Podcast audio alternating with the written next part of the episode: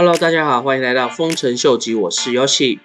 今天有一则关于 Tether 的新闻，值得大家关注一下。如果大家还记得 Tether 在去年年中的时候被纽约的检察官调查有关他们金流的一些问题，虽然说 Tether 在今年年初的时候陆陆续续的提供纽约检察官一些比较有利于他们的资料，但是最近 CoinDesk 跟纽约的检察官申请一些文件的时候，却遭受到 Tether 他们的阻挠。如果正如 Tether 他们一直声明的，他们所有的操作都是合乎法规，那为何他们不敢真正的公开他们的一些细节的部分？就像最近 USDC 他们根据一些市场上的质疑，而将一些长期的债券换成了短期债券，也提高了现金的持有量。所以，如果想要真正作为一个大家都能信任、一个全世界通用的稳定货币的话，那我觉得 Tether 还有很长的一段路需要走。毕竟他们在公开透明的这个部分，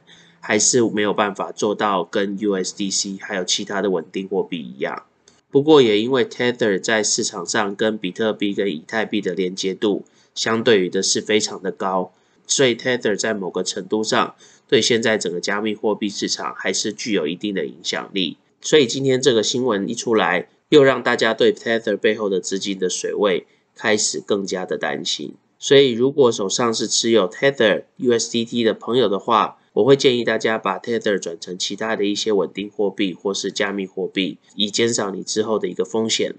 另外，Ripple 跟美国的金管会的司法大战到目前为止还无法分出一个胜负。但是在今天的新闻报道指出，Ripple 他们已经发表了一个要求，他们想要调查在 Ripple 发行他们的 XRP 的时候，是不是有任何美国金管会的员工他们有在买卖或是交易 XRP？因为如果正如美国金管会所声称的，XRP 是一个证券而不是一个资产的话，然后同时他们自己金管会的员工也在买卖 XRP，他们号称是没有注册的一个证券的话，是否就代表说 SEC 他们就自己知法犯法，带领大家交易一些尚未注册的证券？对于 Ripple 的这项诉求，我个人是觉得非常的有创意。而且我觉得，如果证实金管会他们自己的员工就已经有在交易 XRP 的话，这一部分 SEC 可能就会比较难辞其咎。之后他在定义 Ripple 是证券而不是资产的话，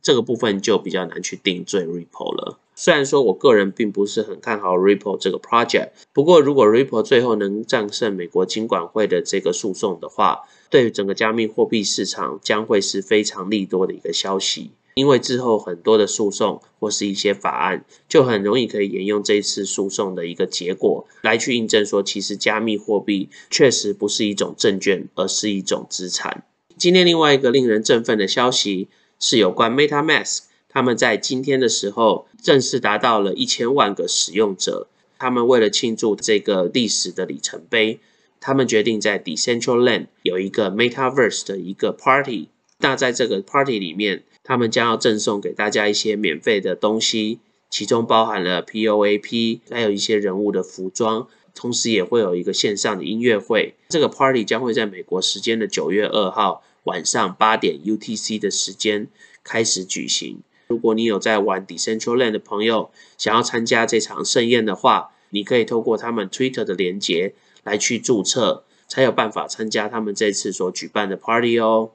今天，如果你是 Line Friends 或是 Line 小熊，你是熊大、兔兔的一些爱好者的朋友的话，你是本身持有一个日本的手机，或是你有日本的 Line 的账户，你就有机会去获得 Line 小熊他们的免费的 NFT 的发行。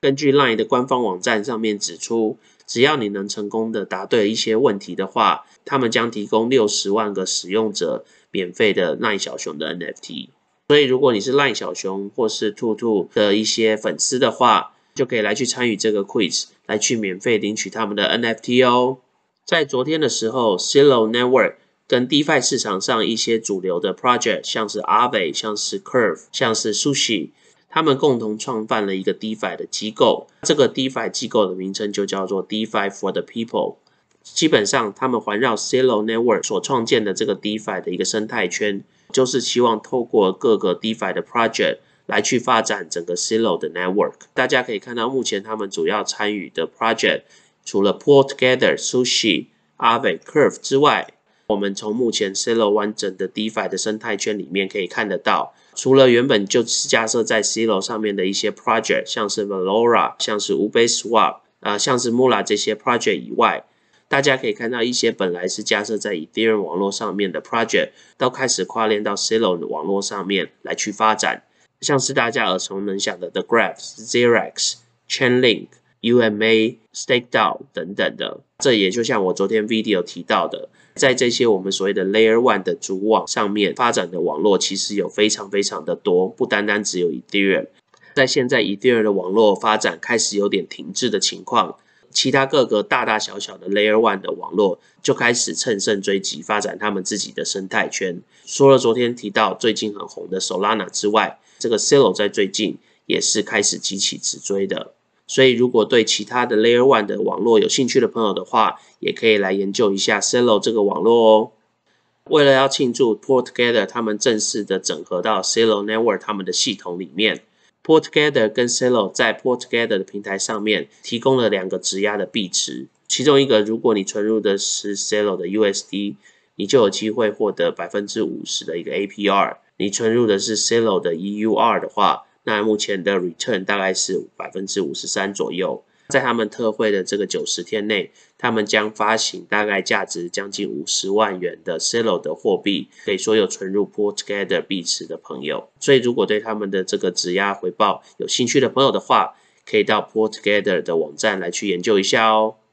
相信大家也注意到，在最近加密货币市场上非常流行的一个话题就是 DAO。Decentralized Autonomous Organization 这个 DAO 主要的概念就是为了完成大家梦想中的去中心化共同管理的一个机制。透过这个 DAO 的系统，最近也有延伸出来非常多的一些 project。最近非常令人瞩目的一个 project 就叫 Syndicate。这个 Syndicate 的 DAO 的 project 主要是让全世界的每一个人都有机会参与各种大大小小的投资。在现在的资本市场之下，一些好的投资或是一些重要的投资，往往都没有办法让一些资金水位比较少的一些投资者来参与。毕竟，大部分的 project 都是被一些大的投资者所买断，让一些中小型的投资者，即使他们有一定的资金水位，也没有办法参与他们想要投资的一些项目。所以，这个 syndicate project 就是为了解决这样子的一个困境而去发起的一个道。这个 project 到目前来说还并没有正式的一个上线。如果对这个 project 有兴趣的朋友的话，可以到他们的 Twitter 来去 follow 一下哦。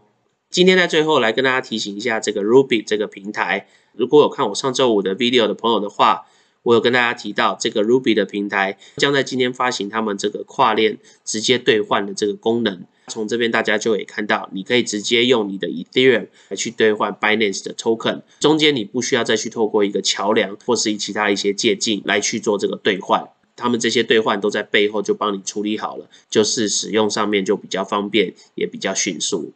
所以如果之后你有想要做一些跨链兑换的朋友的话，可以来利用 Ruby 这个网站来去做交易哦。值得一提的是，Ruby 的 Token 也在上周五我跟大家讲的大概是十五 cent 左右，到今天已经上升来到了三十 cent，也有一个一倍的成长哦。所以如果对这个 project 有兴趣的朋友的话，可以来研究一下哦。那我们就先聊到这喽。如果喜欢我 content 的朋友，麻烦帮我按赞、订阅、分享、开启你的小铃铛。那如果对我的 content 有任何 comment 的朋友，也麻烦帮我在下面留言哦。那我们今天先聊到这喽，拜拜。